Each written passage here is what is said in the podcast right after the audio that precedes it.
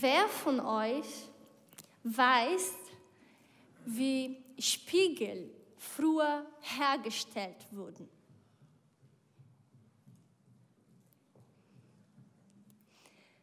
Kannst du laut sagen, wie? Aus, aus was? Ja, genau. Sie waren hochglanzpoliert Metall, Silber, Gold, Bronze und dann man hat mit Sand poliert, damit wir oder die, nicht wir, ne? wir sind hier heute hier, aber die sehen könnten ein bisschen besser. Aber ein Spiegel früher war nie nicht wie heute unsere Spiegel sind. Heute wir sehen, wir gucken auf, äh, drauf und sehen wie ein perfektes Bild. Aber früher war nicht so. Und mit dieser Gedanke möchte ich mit euch nochmal lesen, dieser Bibelvers aus 2. Korinther 3, wo Paulus schreibt so, wir alle aber, indem wir mit unverhülltem Angesicht die Herrlichkeit des Herrn anschauen, wie in einem Spiegel, werden wir verwandelt in dasselbe Bild, von Herrlichkeit zu Herrlichkeit. Und wer die Arbeit macht, ist ein Geist. Und wenn wir das im Kopf haben, Paulus sagt hier, manchmal wir gucken zu Jesus und wir können nicht genauer sehen, wie in einem Spiegel von Silber, Gold, das war nicht so klar. Aber wenn wir immer wieder gucken, hingucken, dann erkennen wir ein Stück mehr, ein Stück mehr, ein Stück mehr. Und das ist unser Wunsch heute. Das ist mein Wunsch heute. Für diese Predigt, mit dieser Predigtreihe, wo wir sagen, wir tauchen ein in das Leben von Menschen, deren Leben von der Auferstandenen geformt, bestimmt war. Und dann gucken wir solche Leben, solche Menschen und sagen, ja, wir wollen das auch. Wir wollen, dass unser Verstand, alles, was ich denke und wie ich denke, meine Gefühle, meine Wille, meine Handlung, alles von Jesus geprägt. Und wir haben zwei Namen schon gelernt. Maria von Magdala und Thomas. Und sehe seh ich in Maria jemand, der gesagt, meine Gefühle kommen nicht mit. Und sehe, ich sehe in Thomas jemand, der sagt, mein Verstand kommt nicht mit. Aber für beides war Jesus da.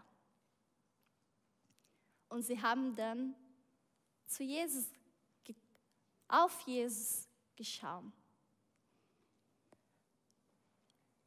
Und was ich mit den beiden Geschichten lerne, ist, dass jedes Mal, was, wenn unser Glauben auf den Probe gestellt wird, gibt uns Gott die Chance, ein weniger mehr zu wachsen den Spiegel zu poliert und ein bisschen klarer Jesus zu sehen und in dasselbe Bild verwandeln. Heute ist Ostern und ich wollte machen, wie Heike gerade gemacht. Ich wollte sagen, der Herr ist auferstanden. Und dann hier. ja, und heute werden wir zusammen ein bisschen das Leben von Paulus entdecken. Und Paulus, er gehört nicht zum Zwölft. Er war nicht mit Jesus hier, äh, durch das Land gezogen. Aber er hatte eine Begegnung mit Jesus auf dem Weg nach Damaskus. Und dieser Bild stellt dieser Moment dar. Komm ein Licht. Und Jesus sagt, ja, du verfolgst mich.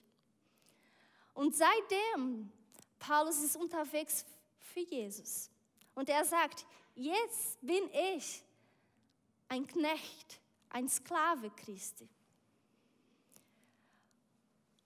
Und gleich nach seinem Erlebnis in Damaskus hört Paulus von Gott, so durch Ananias. Gott sagt zum, äh, zu Paulus, dieser, du, du bist, dieser ist mein auserwähltes Werkzeug, dass er meinen Namen trage vor Heiden und vor, die, vor Könige und vor das Volk Israel. Ich will ihm zeigen, wie viel er leiden muss, um meines Namens willen.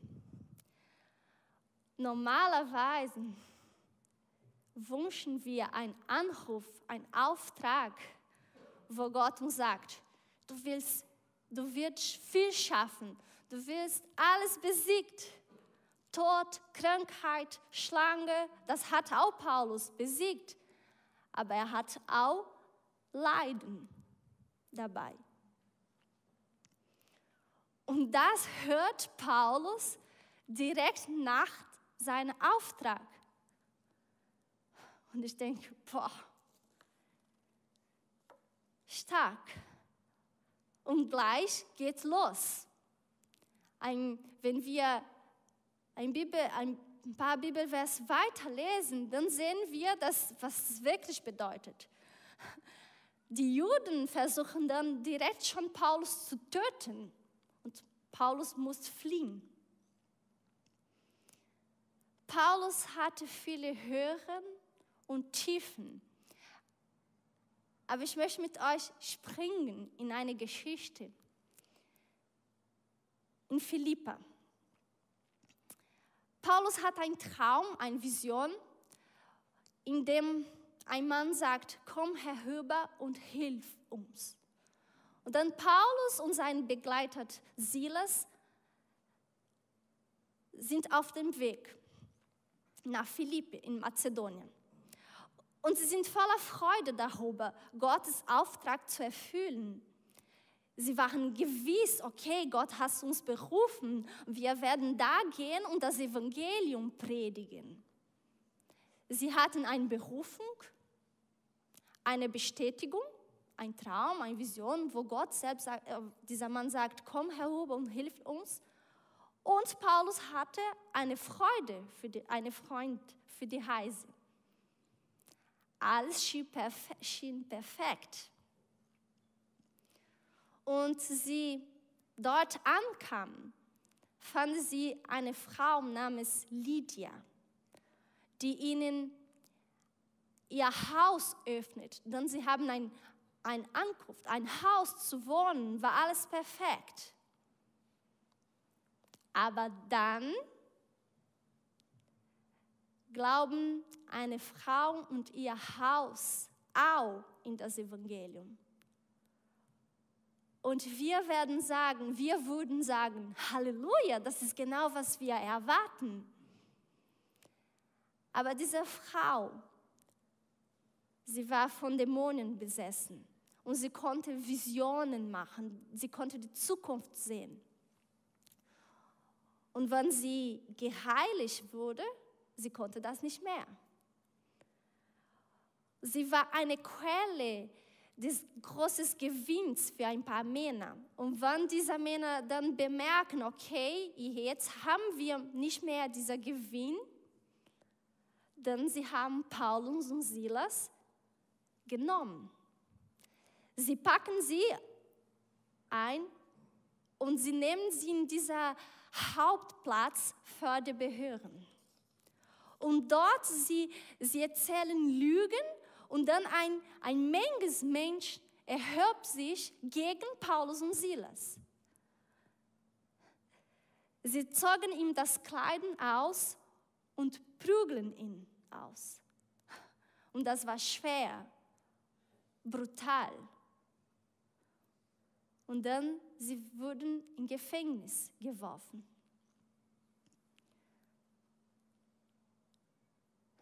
Du tust alles, was Gott dir befiehlt. Du folgst deine Berufung. Menschen werden frei.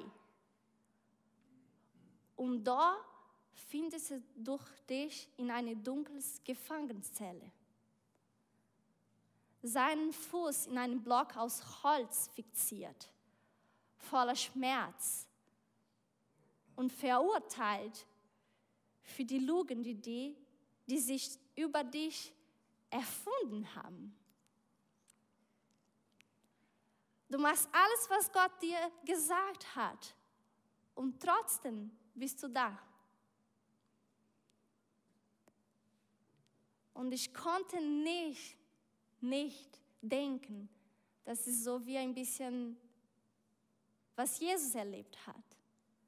Verurteilt für die Lügen, Lügen, die sich über sie erfunden haben. Er war gehorsam.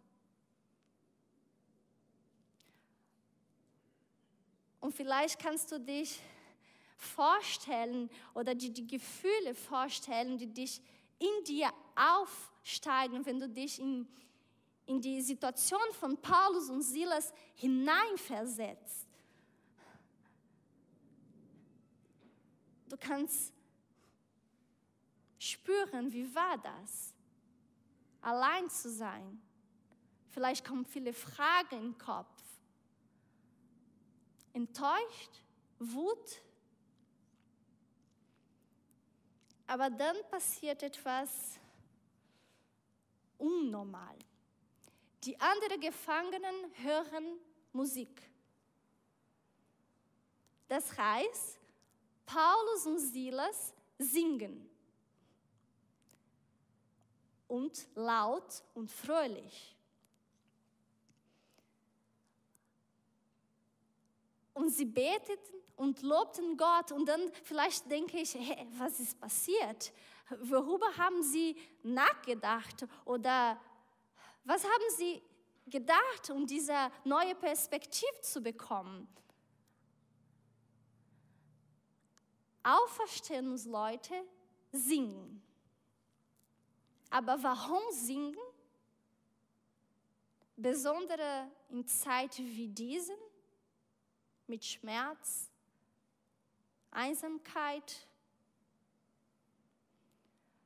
Und ich habe mich gefragt, was hatten Paulus und Silas vor Augen, dass sie ihn mit tra tragischen Umständen singen und lobten könnten? Was hatten sie vor Augen? Die Situation, in der Paulus und Silas beten und loben, Gott loben, ist von äußerer Dunkelheit und eng geprägt. Was kann eine Christen befähigen, Gott zu loben gegen den Augenschein? Und leider kann ich euch nicht sagen, was genau sie gedacht haben. Aber wie wäre, wenn wir zusammen gucken, ein Brief, die Paulus geschrieben hat für die Gemeinde, die da in Philipp gegründet wurde. Und dann vielleicht kriegen wir ein bisschen oder viel, was Paulus immer vor Augen hat. Philipp war eine Stadt, ein bisschen über diese Stadt. Sie war eine Kolonie, ein kleines, kleines Fragment von Rom. Und der Stolz auf die römische Stadtbürgerschaft war ihr dominanteres Merkmal. Das heißt, sie waren sehr stolz. Ja, wir sind Teil von Rom. Sie sprachen die römische Sprache. Sie trugen römische Kleidung. Sie beobachten römische Bräuche hatten römische Titel und führten das gleiche Zeremonien durch, die auch in Rom stattfanden. Das heißt, sie waren eine Stadt, die sehr stolz auf ihren Status war. Vielleicht sehr fokussiert in dieser Welt. Dann Paulus schreibt einen Brief für diese Gemeinde. Und ich fand interessant, dass er schreibt dieser Brief und Paulus widmet einen ganzen Brief dazu zu bringen, die Philippa auf himmlische Dinge zu konzentrieren. Und dann denkst wir, aber wie? Wie sollen wir dieser Blink, Blick verändern? Er sagt wie?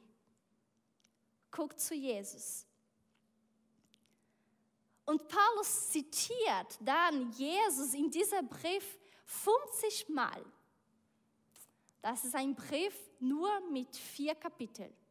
In meiner Bibel fünf Blätter. Blätter.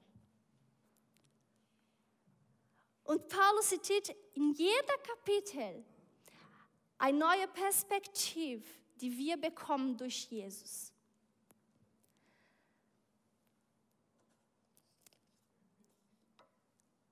Ich kann so formulieren. Paulus, Paulus Wunsch, dass in jeder Umstand, Lebensumstand, in dem man sich befinden kann, den Blick auf den Auferstandenen, Jesus Christus, richtet. Zum Beispiel schreibt er, wenn wir im Gefängnis sind und leiden, oder zu uns, wenn wir unter Druck sind und wir sehen nicht, wie weitergeht. Paulus schreibt in Kapitel 1 so, denn Christus ist mein Leben und Sterben ist mein Gewinn. Christus ist mein Leben.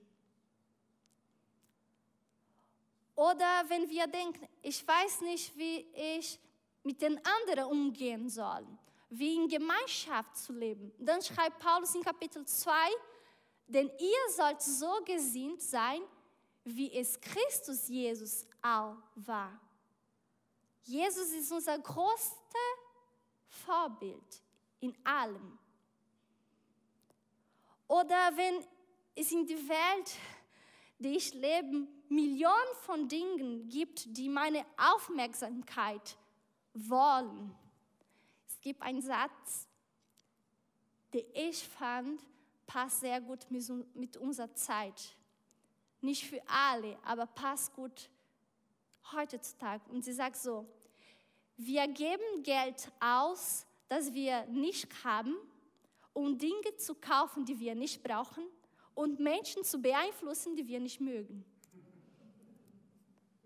Und dann schreibt Paulus in Kapitel 3 so, alles anderes, alles das erscheint mir wertlos verglichen mit dem unschätzbaren Gewinn, Jesus Christus, mein Herr, zu kennen. Und äh, ich habe gedacht, wow, das ist schon schwer zu leben. Und Paulus schreibt in Kapitel 4, ich vermag alles durch den, der mich mächtig macht. Durch Jesus. Paulus hatte Jesus ganz und voll vor Augen. Er war gewiss, er war überzeugt von dieser Auferstandenen. Und er wusste ganz genau, was Jesus für uns gemacht hat. Deswegen konnte er alles so schreiben.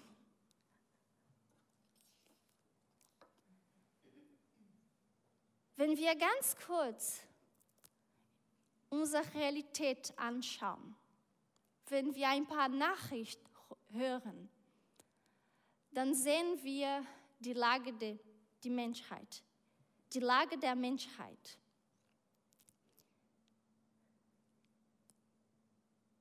Wir, wenn wir in Gespräch kommen mit Leuten, wir spüren die Sehnsucht, die Schmerzen, die Konsequenz, die der Sünde gebracht in dieser Welt. Wir haben, so sagt die Bibel, uns von der Quelle des Lebens abgewandt. Wir haben uns von Gott abgewandt. Und ich mag dieser Bild, ist wie ein Ventilator. Er läuft und dann der Mann aus der Stockdose ziehen, so wegmacht. Jetzt hat keine Energie mehr. Aber er läuft ein bisschen weiter, oder? So waren wir. Wir denken, ja, ohne Gott laufen wir weiter. Wir schaffen das. Aber nicht, schaffen wir nicht. Irgendwo, irgendwann hört er auf zu funktionieren. Und dann Gott sieht diese Situation und weil er uns liebt, greift er ein.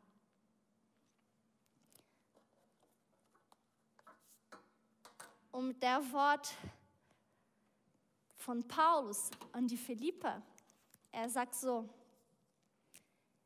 Jesus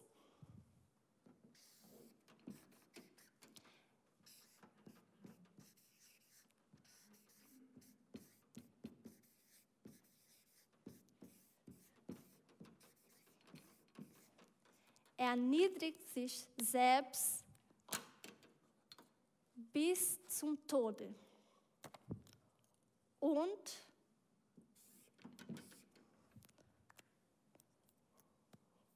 Tod am Kreuz. Und Jesus macht das für uns.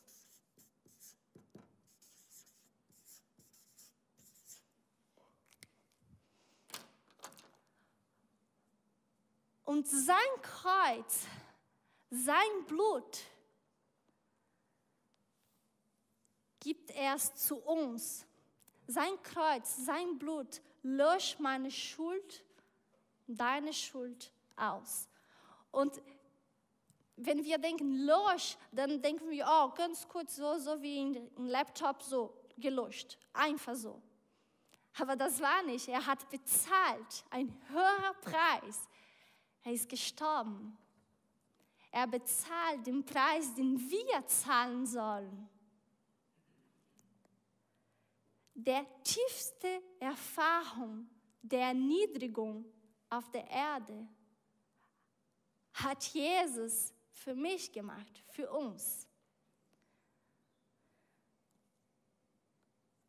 Und dann, er zerriss der Vorhang der uns von Gott trennt. Er verbindet uns wieder mit der Steckdose.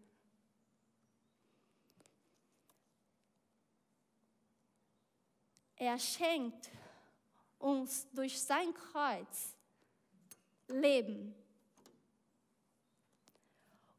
Und durch sein Leben bekommen wir echtes Leben. Und Leben, ich weiß, das ist ein schweres Wort, weil jeder von uns lebt, aber dieser Leben im biblischen Sinn ist ein Leben, wo Gemeinschaft, Gemeinschaft mit Gott ist. Das ist wirklich Leben. Alles andere ist ein Ventilator ohne Steckdose.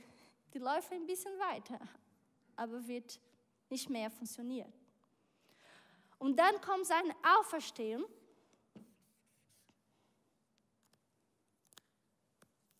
die unser Leben, dieser neues Leben, Sinn und Zweck gibt. Und ich möchte mit euch ganz kurz einen anderen Brief gucken, wo Paulus schreibt aus der gleichen Gefängnis, in der gleichen Stimmung, wo er auch für die Philipper geschrieben ist. Und das ist der Epheserbrief. Und in Epheserbrief schreibt so Paulus. Und er, Gott, hat uns mit auferweckt und mit eingesetzt im Himmel in Jesus Christus, in Christus Jesus. Wenn Jesus auferstanden ist, er war nicht allein.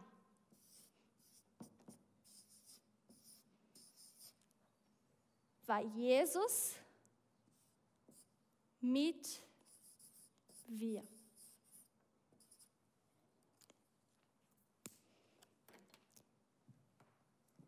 Wir sind zusammen aufgeweckt, in, in eine andere Wirklichkeit versetzt. Jesus ist nicht allein in den Himmel aufgestiegen, sondern mit uns, mit wir. Wir wurden hineingenommen und jetzt sind wir hier. Und vielleicht denkst du, nein, ich bin hier auf der Erde. Aber das ist der Geheimnis. Wir sind doch hier und doch können wir uns bewegen und sehen in dieser anderen Wirklichkeit.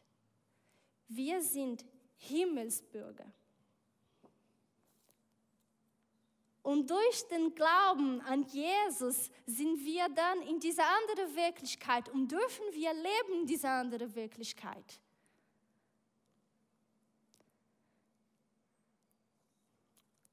Und ich habe gedacht, es ist Jesus Triumph. Und wir sind diejenigen, die beschenkt worden sind. Mit seiner Auferstehung brachte Jesus neues Leben für uns. Eine andere Lebensweise, eine andere Existenzdimension.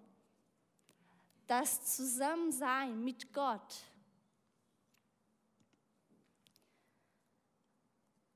Jetzt dürfen wir aufleben, aufatmen, Gnade erfahren Befreiung erleben, Gnade, Talent bekommen. Wir dürfen in die Kraft der Auferstehung leben, uns bewegen. Und die Sünde hat keine Macht mehr über uns. Er kann nicht mehr uns versklaven. Ihre Ketten sind nicht mehr stark. Die Gefängnistür sind offen.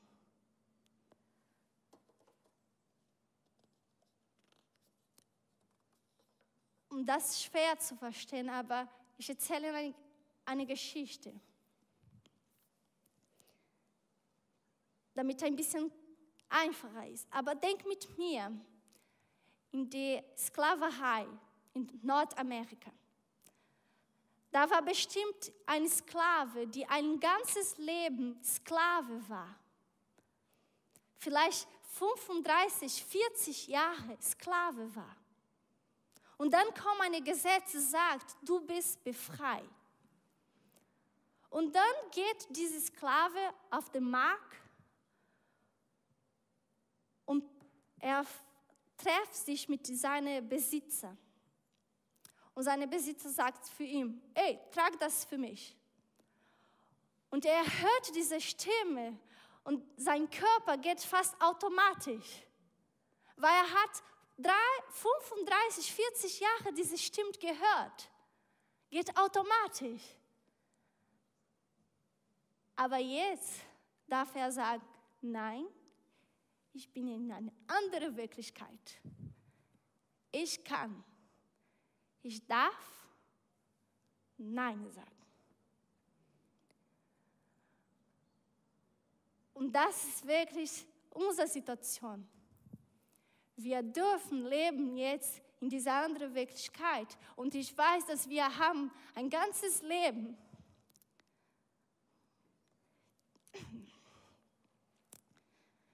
Diese andere Stimme gehört. Vielleicht der Stimme der Bitterkeit, der Lügen, der Sünde. Aber jetzt dürfen wir sagen, nein, Jesus hat für mich einen Preis bezahlt. Ich bin hineingenommen in eine andere Wirklichkeit. Und so will ich leben. So darf ich leben.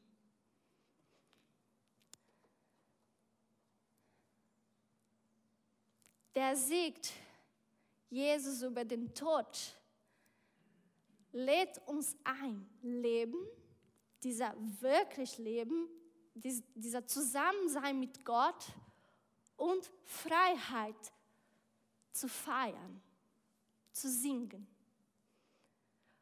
Und ich glaube, das ist die Perspektive, die Paulus immer vor Augen hatten, sodass er inmitten der Dunkelheit singen und preisen könnte. Und ich weiß, es ist schwer. Wir lesen nicht, dass Paulus und Silas sofort, sie, sie wurden in Gefängnis geworfen und sofort, sie haben schon angefangen zu singen. Das lesen wir nicht. Das hat ein bisschen gedauert. Und vielleicht sie, sie brauchten ein paar Stunden, um zu denken, ja, warte, ganz kurz. Und dann sie haben angefangen zu loben und zu preisen. Und ich glaube, ich bin gewiss, dass wenn wir das machen, es gibt ein Stärk dahin. Wenn wir trotzdem unser Umstand sagen, ich will Gott loben, preisen, da liegt Stärke. Daran bekommen wir oder dahin bekommen wir Kraft, Ermutigung. Paulus hatte vielleicht vor Augen dieser Triumph Gottes. Diese Freiheit, die wir von ihm bekommen haben. Ich kann hier sein, aber der Tod hat keine Macht mehr. Wenn ich hier sterbe, ich will sofort mit Gott sein. Und diese Dimension, die wir bekommen, diese andere Dimension, vielleicht hat er vor Augen, ja, ich bin hier, aber ich weiß, dass Gott regiert. Er hat einen Plan für alle. Und vielleicht er hat von, von oben herab, das klingt immer nicht schön, aber vielleicht er hat von dieser himmlischen Dimension geguckt und gesagt, ja, das, das dauert jetzt nur ganz kurz. Gott hat alles über Kontrolle, das glaube ich. Aus dieser Freiheit und in dieser neuen Dimension zu leben. In der Kraft der Auferstehung zu leben. Der Band kann schon nach vorn. Oster zu feiern, feiern bedeutet, sich an der Auferstehung zu erfreuen, Leben zu feiern, Gemeinschaft mit Gott zu feiern, die Freiheit zu verkünden und auch Verantwortung übernehmen, um dieser Leben und diese Freiheit zu verkünden für die andere. Mitzuarbeiten, damit mehr Menschen von Auferstandenen geprägt sein können. Und immer mit dieser Gedanken im Hinterkopf, indem Jesus an jenem Sonntag das römische kaiserliche Siegel an seine Grab bracht, triumphiert er endgültig, endgültig über den Tod und über alle Bösen und üben Forderer und Bewahrer des Todes. Und seitdem hat der Lauf des Lebens eine Kraft gewonnen. Eine Kraft, der man nicht widerstehen kann, entgegen kann. Die Kraft der Auferstehung. Und für diejenigen, die das annehmen und an das glauben, Jesus folgen, gibt es immer ein Morgen. Der Tod ist besiegt. Freiheit und neues Leben das feiern wir heute. Und ich bin gespannt, was Gott mit dieser Kraft, mit uns, in uns bewegt wird. Amen.